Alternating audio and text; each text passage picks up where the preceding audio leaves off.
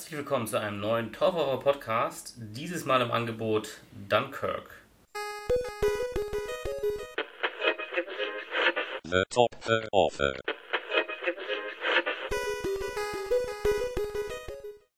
Ich hatte eigentlich im letzten Podcast äh, groß angekündigt und prophezeit, dass es dieses Mal um Serien gehen wird, um die dritten Staffeln von Better Call Saul und Fargo. Ich hatte auch einen Gast angekündigt, aber das hat alles noch nicht so wirklich funktioniert. Und jetzt laufen einfach die letzten Wochen doch wieder ein paar Filme an im Kino, die ich gerne sehe und die ich nicht nur gucke, weil es einfach momentan im Trend liegt, so wie Wonder Woman, sondern einer meiner absoluten Lieblingsregisseure, Christopher Nolan, hat einen neuen Film rausgebracht. Und ich habe trotzdem einen Gast gekriegt, der auch total begeistert ist, motiviert zu diesem Podcast. Ähm, Tobi ist wieder dabei, der, glaube ich, ganz am Anfang war. Also die allerersten Podcasts waren mit Tobi. Man muss das immer so ein bisschen erklären, weil es ja zwei Tobis gibt, die hier ab und zu auftauchen. Und ähm, ja, dann halt immer zum Jahresende bist du immer dabei gewesen. Du warst vor einem halben Jahr beim Best of 2016 Podcast dabei. Das war der letzte Podcast. Das war der letzte, den du mitgemacht hast, glaube ich, ja. Okay. Ja, und heute geht es um Dunkirk. Für die, die jetzt wirklich gar nicht wissen, was es ist. Es ist eben ein, äh, eine geschichtsträchtige Situation im Zweiten Weltkrieg gewesen, an einem Strand in Frankreich, an dem die alliierten Kräfte, die Belgier, die Franzosen und die Engländer eingekesselt wurden von den Deutschen und es ist eine, äh, ja, eine, eine Rettungsaktion geplant. Es sollen, ich glaube, 400.000 Mann sollen von diesem äh, Strand evakuiert werden. Und der Film, den Christopher Nolan dazu gemacht hat, ist jetzt auch nicht der erste Film, der dieses Thema anpackt. Es gibt schon einen älteren Film, der auch Dünnkirchen heißt. Und äh, Christopher Nolan verpackt das in drei separate Geschichten, sage ich mal. Also Geschichten ist ein Begriff, auf den wir eh noch zurückkommen, inwiefern es auch eine Story wirklich gibt. Ähm, aber es gibt drei ja, Momentaufnahmen eigentlich aus diesem ganzen, äh, aus dieser ganzen Aktion, die dort abläuft am Strand. Es ist einmal ein älterer Mann, der mit seinem äh, Kutter äh, ja, zu diesem Strand fährt, um Leute zu retten. Also sein Boot soll eh beschlagnahmt werden zu diesem Zweck und dann fährt es lieber selber und entscheidet, er macht das schon. Und äh, das, diese ganze, ähm, dieser ganze Ablauf, äh, also die ganze Fahrt von diesem Mann dauert so circa einen Tag in der Geschichte von Dunkirk. Äh, ein zweiter Plot spielt am Strand selber. Es geht um ein paar junge Soldaten, die eben versuchen, vom Strand zu entkommen. Und das ist, dreht sich alles, spielt alles innerhalb von einer Woche. Und dann gibt es eine dritte äh, Story, die von äh, einem Piloten, der nur eine Stunde unterwegs ist und versucht, mit seinem Flugzeug feindliche Bomber von diesem Strand fernzuhalten. Und diese drei Geschichten greifen ineinander. Ich habe deinen, deinen überraschten Blick gerade gesehen. Es ist dir jetzt gerade klar geworden, dass das so zeitlich äh, zusammenspielt. Ich habe es am Anfang auch nicht gecheckt. Also der Film, deswegen sage ich es extra so, weil vorab, weil es ist am Anfang, es wird nicht groß erklärt, aber es gibt eine ganz kurze Einblendung. Ich glaube einmal erstens die Mole und dann steht daneben nur eine Woche. Aber es wird hm. nicht gesagt, dass das Schön, alles schön. innerhalb von einer Woche spielt. Und dann ist, keine Ahnung, zweitens die See, oder ich weiß nicht, wie das bezeichnet wurde, die See ein Tag. Und dann kommt der Flieger und dann steht da eine Stunde.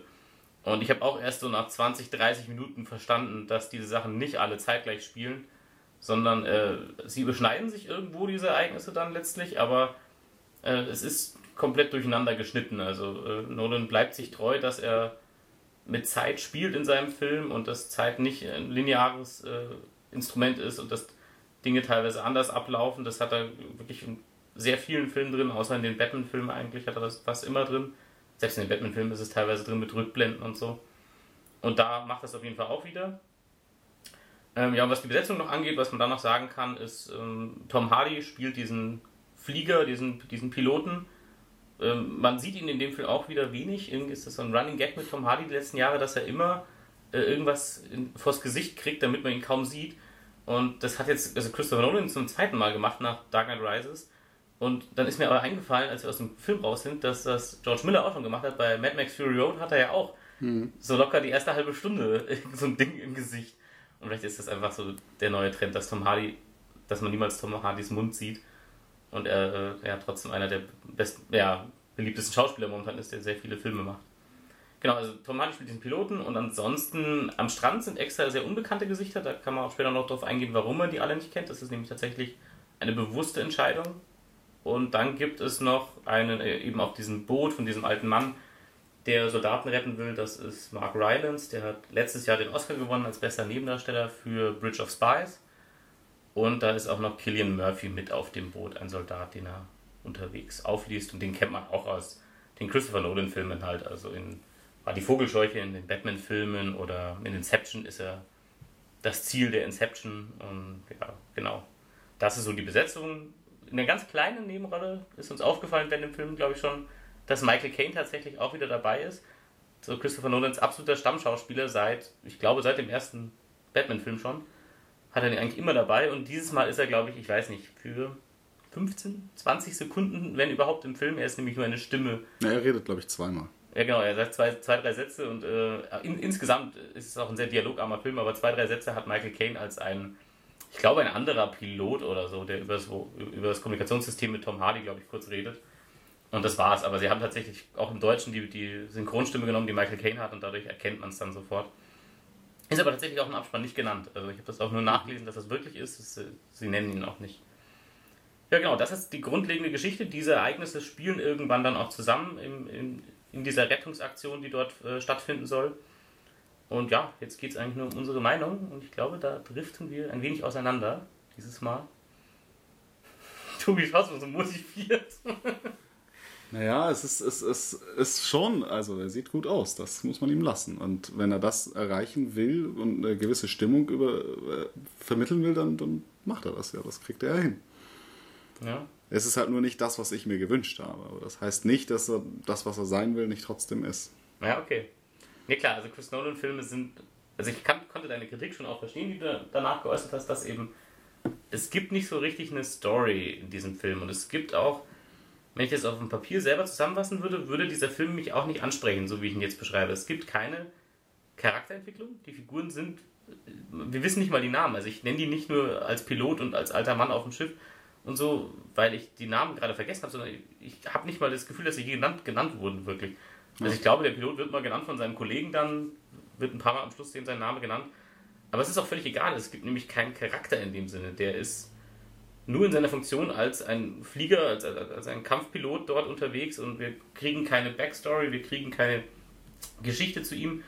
Zum alten Mann auf dem Boot kriegen wir ganz, ganz wenig in zwei Sätzen irgendwie mal, dass er einen anderen Sohn hatte, der mal abgeschossen wurde in, am Anfang des Krieges und der auch Flieger war und solche Geschichten, aber wirklich minimal. Und dann ist noch ein Kapitän am Strand, der von Kenneth Branagh gespielt wird, auch ein bekannterer Schauspieler, den ich vorher vergessen habe. Und auch der ist nur ein Kapitän, äh, nicht ein Kapitän, ein Marineoffizier oder was auch immer in der Art. Und der steht halt da und organisiert äh, ja, diese, diese Evaku Evakuierung. Und auch da kriegen wir keinerlei Hintergrundgeschichte. Also ich glaube, am ehesten versuchen sie es noch mit den ganz jungen Soldaten, denen so ein bisschen Charakter zu geben, ein bisschen Motivation zumindest für ihre Art und Weise, wie sie denken und wie sie sind. Vielleicht auch der Killian Murphy, der dann auf dem, auf dem äh, Boot des alten Mannes strandet da ist noch irgendwas, zumindest kriegt er irgendwie ein paar Charakterzüge. Also die anderen Figuren sind tatsächlich sehr, ja, nur so Schablonen, kann man sagen. Es sind keine echten Menschen oder so gefühlt und darum geht es scheinbar auch überhaupt nicht in dem Film. Also deswegen hat es mich hier nicht gestört, obwohl es mich sonst extrem stören würde bei anderen Filmen. Aber der Film will auch gar nicht irgendwie, glaube ich, da wirklich Charakter, Charaktere herausarbeiten, sondern er will ein Szenario herausarbeiten und er will, glaube ich, möglichst stark einem daran teilhaben lassen, sich in dieses Szenario reinzufinden. Und das ist auch nicht irgendwas, was jetzt völlig neu wäre oder so. Also, da gibt es einen Haufen andere Kriegsfilme, die extra besonders verstörende, heftige Kriegsszenen zeigen.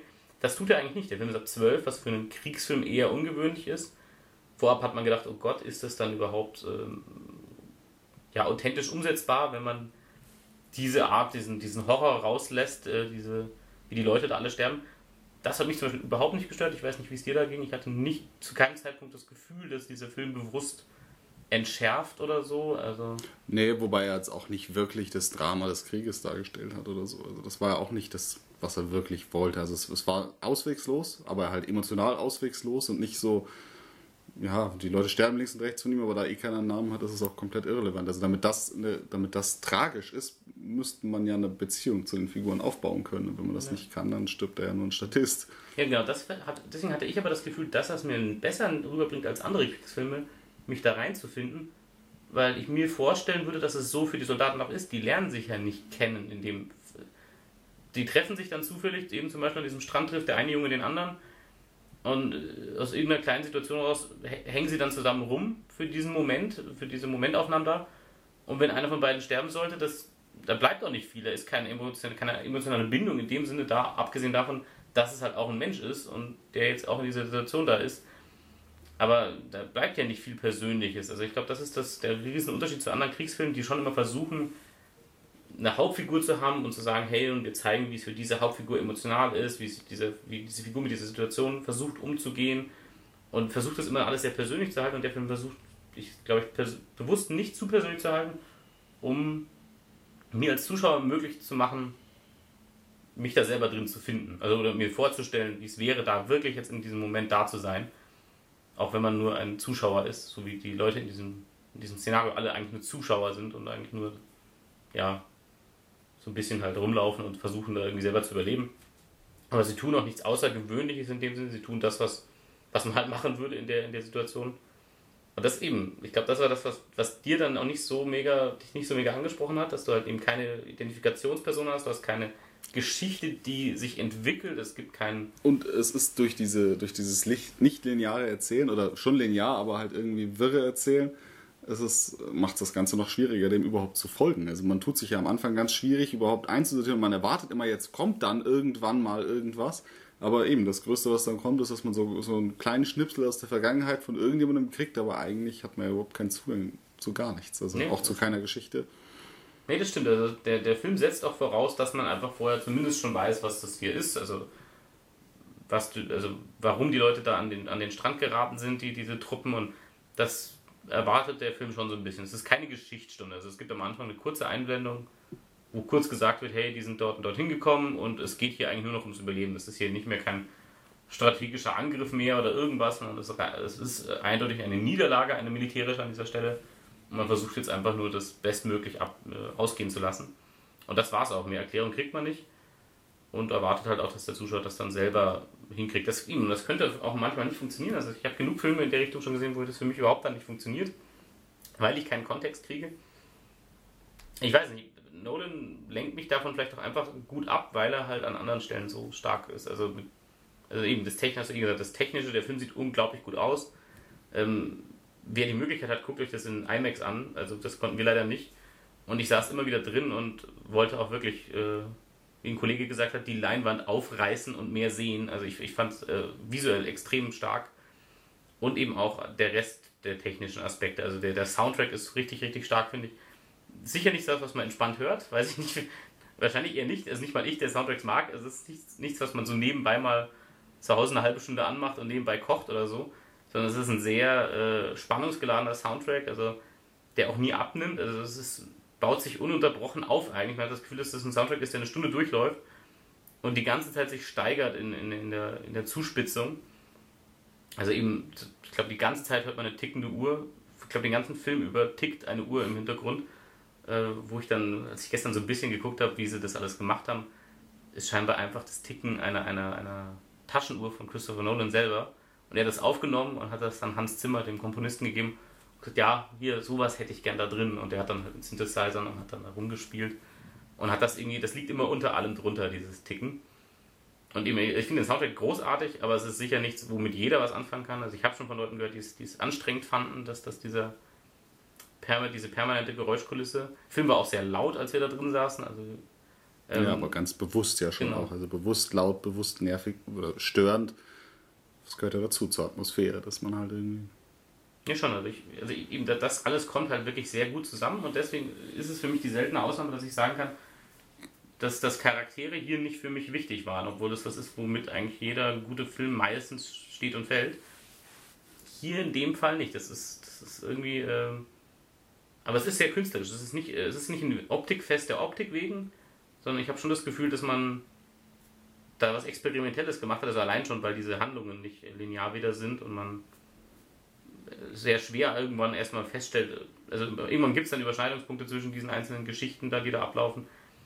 Aber auch das ist dann nicht immer klar, wenn man nicht, wenn man wenn man es verpennt, dann verpennt man es auch vielleicht mal an der Stelle, wo das alles wirklich zusammenläuft. Aber eben, war für mich überhaupt nicht äh, von größerer Relevanz. Und die Schauspieler, Tom Hardy ist ein guter Schauspieler, aber er macht da auch nicht viel. Ich weiß nicht, ich glaube, er hat eine Seite Dialog in dem ganzen Film. Also es wird wirklich wenig gesprochen in dem Film. Ich habe nicht auf die Uhr geschaut, aber es gibt sicher manchmal fünf bis sechs, sieben Minuten Abschnitte im Film, wo kein Mensch irgendwas spricht, wo es nur Geräuschkulisse gibt und eben Maschinengewehrfeuer oder was auch immer. Und ja, aber irgendwie war ich drin. Also ist auch der kürzeste Film, den Chris Nolan, glaube ich, seit langem gemacht hat. Also dauert eigentlich nicht lang. Ich glaube 100 Minuten oder so, also knapp über die eineinhalb Stunden Marke ist er drüber. Und länger hätte er auch nicht sein sollen. Das nee, fühlt sich eh schon lange. Aber was man noch erwähnen kann, ist, dass, glaube ich, so, also im Flugzeug wird geschossen, aber ich glaube, von den Soldaten, die man sieht, schießt keiner auch nur einmal, oder? Die werden zwar beschossen, aber so wirklich also man sieht mal ein paar Leute, glaube ich, am Anfang, als sie auf dem Strand sind und dann kommt so ein Bomber angeflogen, dann sieht man ein paar andere Soldaten, die versuchen auf stimmt, den Bomber rumzuschießen. Stimmt, man sieht es tatsächlich doch auch mal, wie jemand schießt. Aber selbst das ist eben natürlich erfolglos, erfolglos sowieso und es, wird da jetzt auch kein... Und ein Feind sieht man ja in dem Sinne auch gar nicht. Stimmt, das habe ich auch gar nicht erwähnt. Es werden überhaupt keine Feindbilder in irgendeiner Form in dem Film etabliert oder ja, irgendwas. Also man sieht eigentlich nur diese Bomber, die Deutschen, aber man sieht nicht mal den Piloten in der Nahaufnahme oder irgendwas. Also das ist auch was, was ich meist bei Kriegsfilmen oder was man meistens hat, dass es in irgendeiner Form versucht wird, den Antagonisten klar rauszuarbeiten. Und sei es nur, dass man eine Masse an Armee zeigt, die auf einen zumarschiert und die alle gleich aussehen und eine bedrohliche Masse dann darstellen. Oder eben sogar man dann vielleicht einen fiktiven General sich äh, nimmt und sagt, hey, das ist jetzt hier der Gegenspieler, der vielleicht diesen großen Angriff plant. Und nichts davon kriegen wir. Also es ist komplett frei davon. Ich glaube, man sieht wirklich Ganz am Ende sieht man dann mal zwei, drei deutsche Soldaten. Aber ich glaube, da ist der Film zwei, zwei Sekunden vor Ende, sieht man das dann mal. Kann man dann nochmal darauf eingehen, wenn man, wenn man über die Spoiler redet am Ende.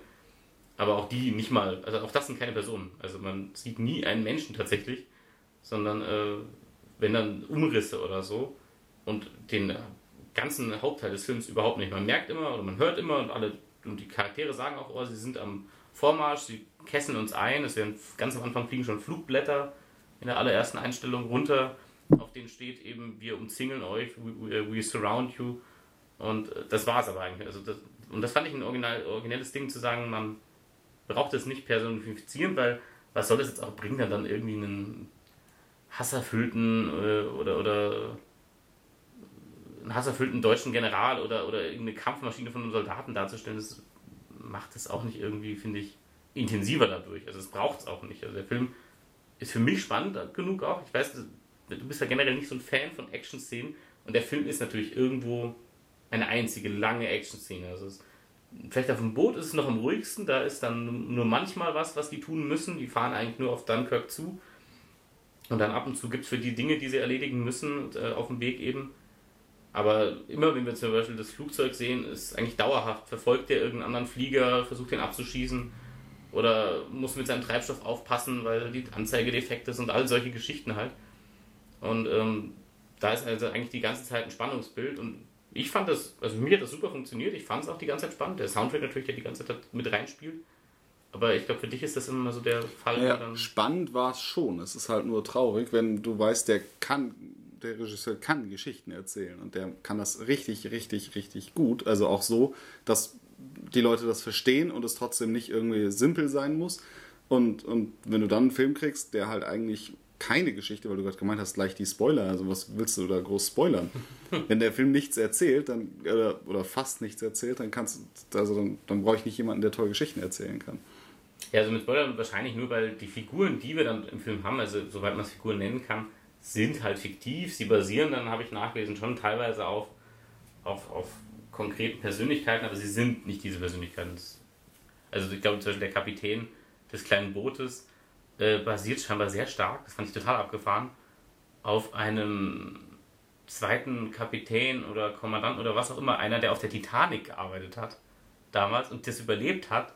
Und der ist tatsächlich mit seinem Boot dann nach Dunkirk dann gefahren und hat versucht, mhm. Leute zu retten. Und scheinbar ist da sehr viel Parallele da. Der hat auch seinen Sohn dabei gehabt und so. Also man merkt dann schon, okay, das das wird irgendwie darauf bezogen, aber wird im Film überhaupt nicht erklärt. Das, das habe ich nachgelesen.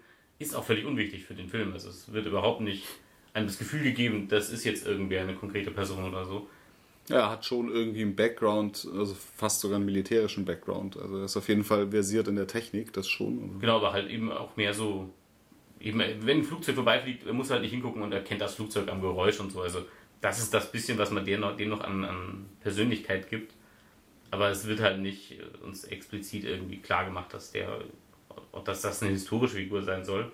Auch der Pilot, den Tom Hardy spielt, es gab schon einen ähnlichen Fall von einem Piloten, der, der da rumgeflogen ist und sehr viel äh, ja, abgeschossen hat und solche Geschichten. Aber auch das wieder kein, also es gibt keine konkreten historischen Persönlichkeiten, die vorkommen. Also eben auch nicht auf der, auf der Seite der Alliierten. Also es wäre ja auch ähm, gängig gewesen, zum Beispiel Churchill zu zeigen, der in irgendeinem Kartenraum steht und versucht, das Ganze zu verhandeln und zu schauen, oh, wie machen wir das jetzt? Und all das tut man nicht. Also man, wir bleiben die ganze Zeit, also der ganze Film bleibt an diesem Strand oder zumindest äh, auf dem Meer, was äh, an den Strand grenzt. Und wir verlassen diese Szenerie auch nie. Also es, deswegen ist es irgendwie, finde ich, sehr stark in diesen zeitlichen Rahmen auch eingegrenzt, auch wenn das eine, der eine Abschnitt eine Woche lang dauert, fühlt sich gar nicht so an. Also es wirkt sich ja. wirkt die ganze Zeit so sehr akut und, und äh, unvermeidlich und ja, sehr, sehr, komprimiert auch in sich.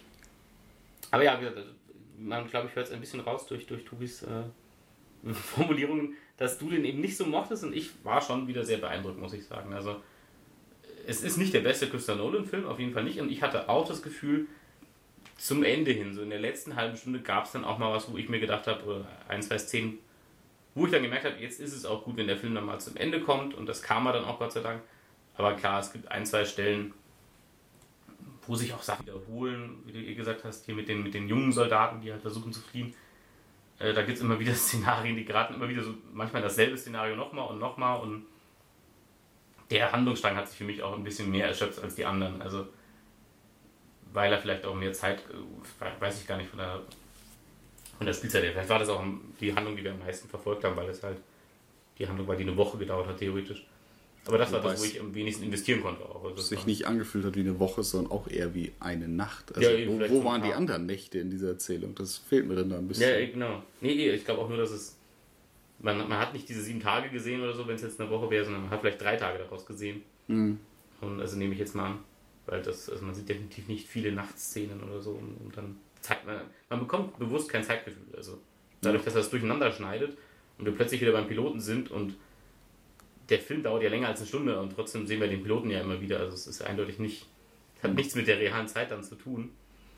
Und ähm, ja, also ich, ich fand ihn technisch großartig und ich fand ihn auch super spannend und ähm, es hat mich ausnahmsweise tatsächlich nicht gestört, dass das äh, keine komplexe Handlung hat. Also natürlich ist es das, wo Christopher Nolan auch stärker ist.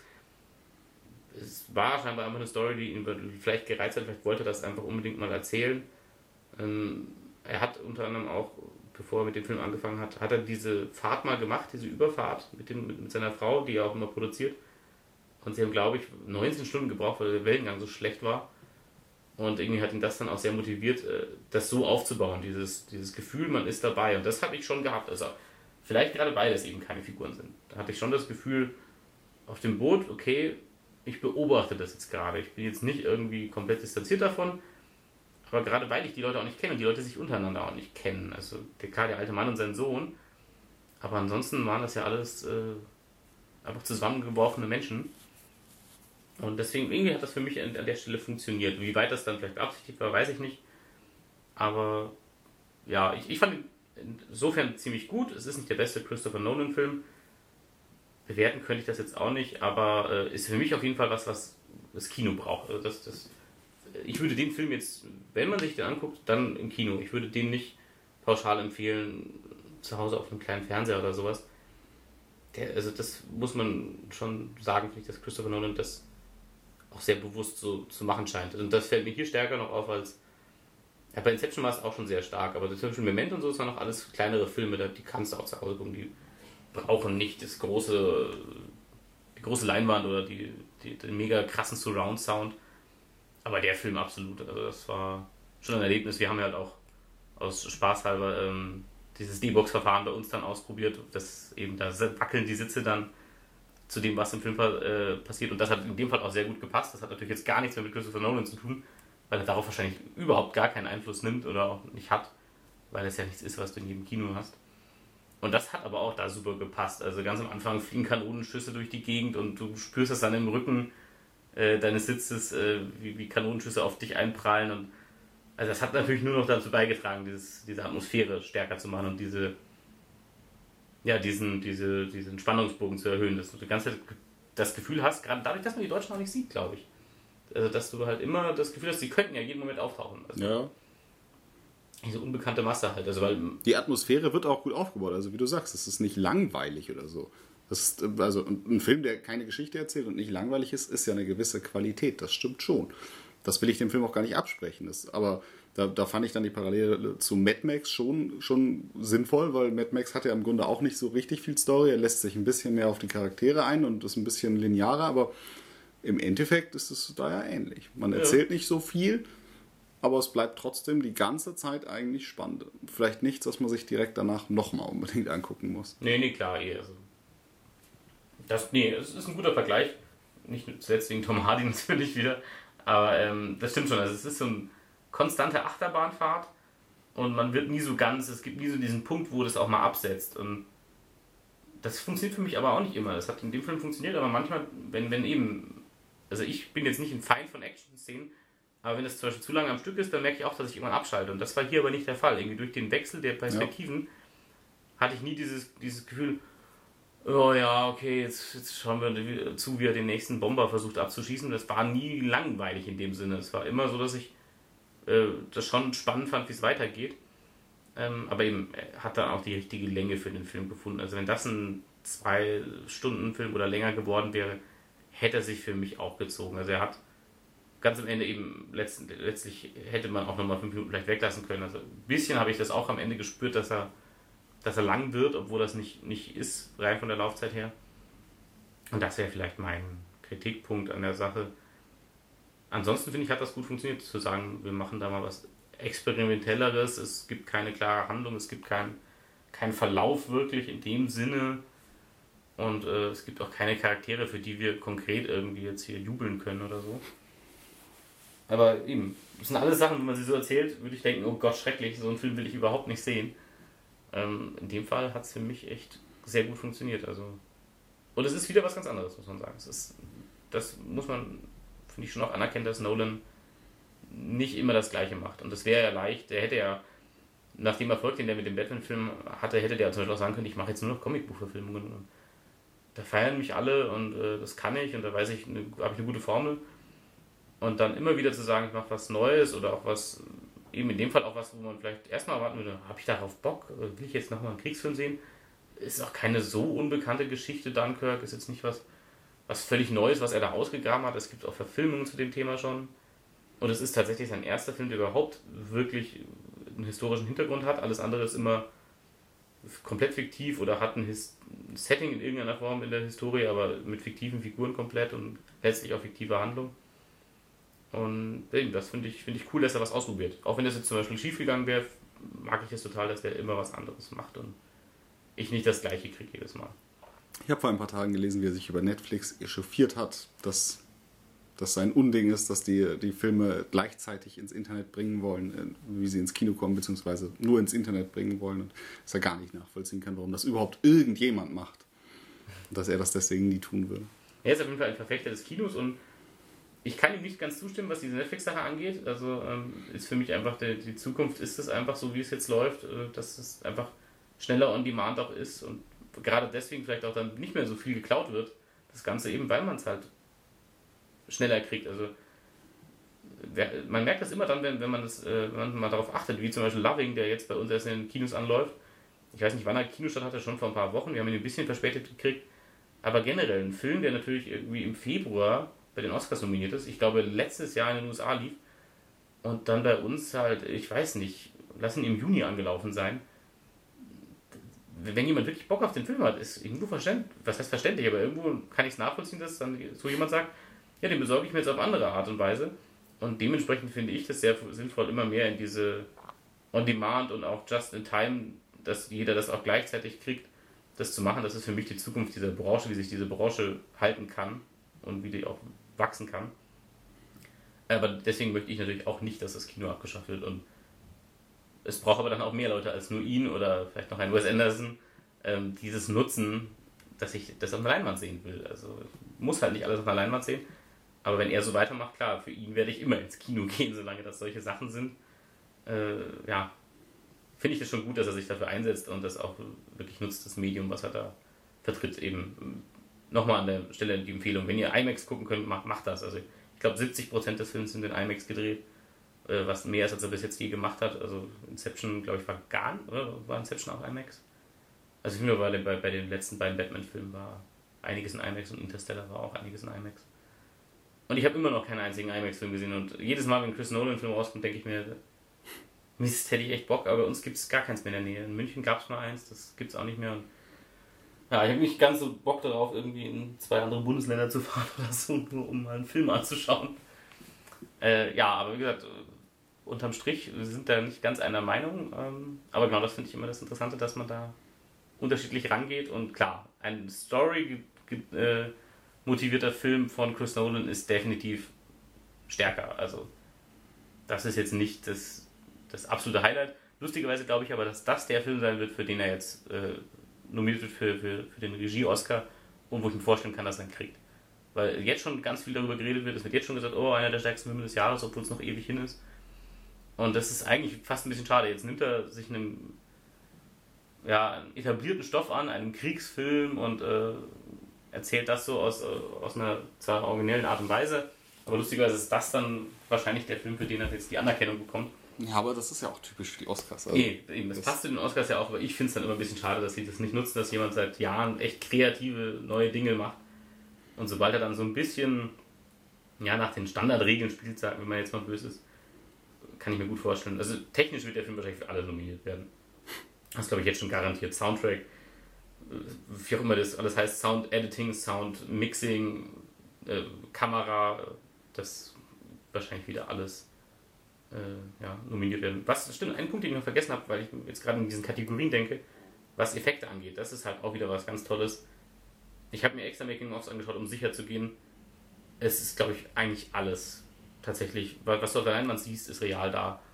Und das klingt für manche nicht so besonders, aber gerade wenn es diese alten Flugzeuge sind und so und die dann einfach eine IMAX-Kamera draußen an dieses Flugzeug dran schrauben und damit einfach mal eine Stunde rumfliegen, das macht einfach was anderes. Das ist einfach was anderes, äh, wenn man tatsächlich auch spürt, dass das alles real ist.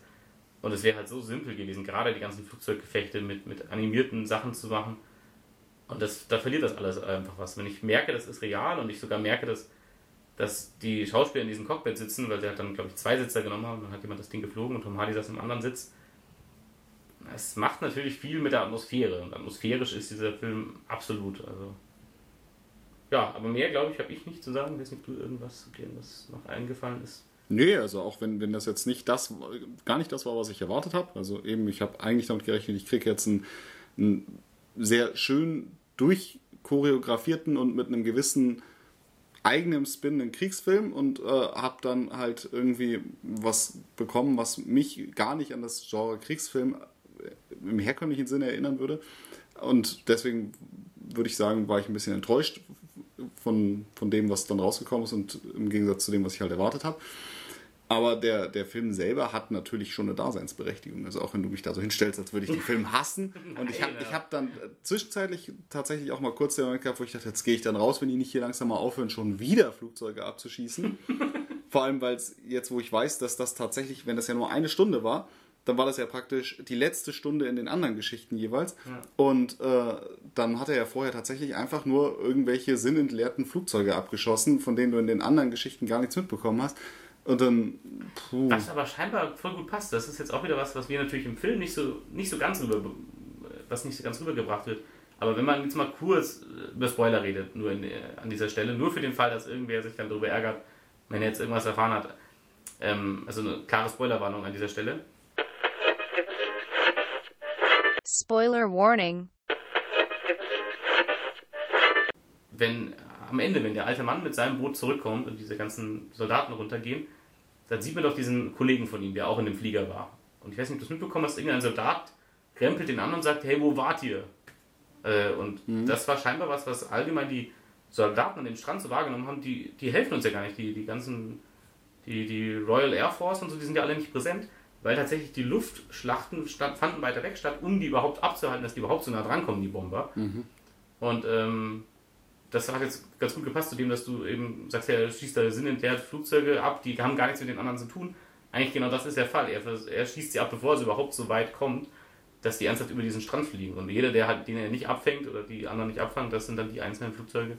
Aber wir sehen es halt irgendwie, ich weiß nicht, eine Viertelstunde des Films und, Ja. und es ist dann doch sehr eintönig, wenn er da immer wieder. Ja, deswegen geben sie ihn, glaube ich, auch ganz schnell. Das war das ist der effektive Aspekt auch, dass sie halt von Anfang an sagen, oh, Anzeige ist defekt, er weiß nicht, wie lange er noch fliegen kann. Um irgendwie einen Spannungsbogen reinzubringen, weil sonst wäre es tatsächlich dieses Flugzeug nach Flugzeug schießt ab und dann fliegt er einfach wieder nach Hause und Ja. eben, es gäbe für diese Figur dann gar keine dramatische Zuspitzung, wenn er sowieso die ganze Zeit nicht verliert gegen alle anderen. Aber eben, das ist das, was ich vorher kurz erwähnt habe, das ist das einzige Mal, dass man deutsche Soldaten sieht, wenn er am Schluss der Not landen muss, weil er keinen Sprit mehr hat.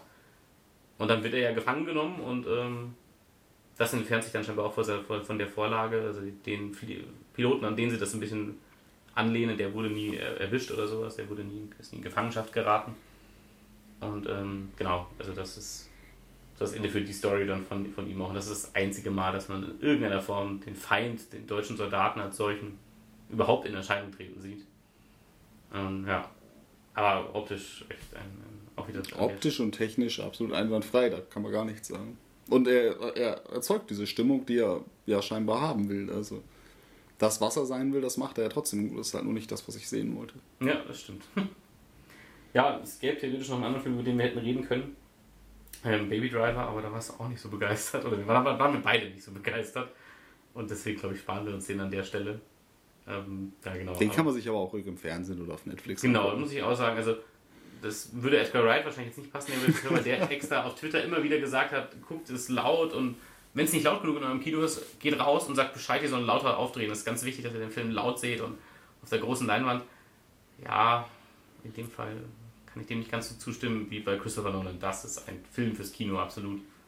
Und da würde ich jedem empfehlen, wenn ihr, wenn ihr auch nur im geringsten Interesse daran habt, dann auf jeden Fall im Kino. Nicht warten, bis er irgendwann mal auf Netflix ist oder so, weil das ist dann nicht mehr ganz das Gleiche. Es gibt so ein paar Filme, die, die, die das brauchen, so wie Gravity damals. Das sind Filme, die schon sehr davon profitieren, in einem abgedunkelten Raum zu sitzen, in dem man auch geschenkt wird, wenn man zum Beispiel plötzlich mal ans Handy spontan geht, was man einfach heute macht, wenn man Filme guckt. Bei dem Film äh, sollte man sich nicht ablenken lassen von irgendwas.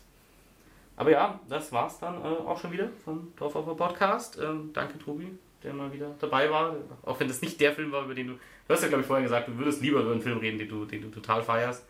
Das macht dann mehr Spaß. Ähm, aber trotzdem danke für die Teilnahme. Und ähm, ja, bis zum nächsten Mal vielleicht schon. Ja, ich sollte nicht schon wieder den Film ankündigen, wenn ich es dann wieder nicht hinkriege. Das habe ich schon ein paar Mal gemacht. Aber eigentlich äh, habe ich vor, das Gesetz der Familie zu gucken mit Michael Fassbender. Meinem, äh, ja, mein, mein, meinem, wie soll man sagen, wenn, wenn ich irgendwann mal mich doch entschließe, äh, schwul zu werden, dann wäre Michael Fassbender der Grund dafür. Also Michael Fassbender, ja. Würde ich machen. Auf jeden Fall, den Film will ich eigentlich noch ganz gern gucken und vielleicht melde ich mich schon in Kürze wieder mit dem. Gut, bis zum nächsten Mal. The top offer.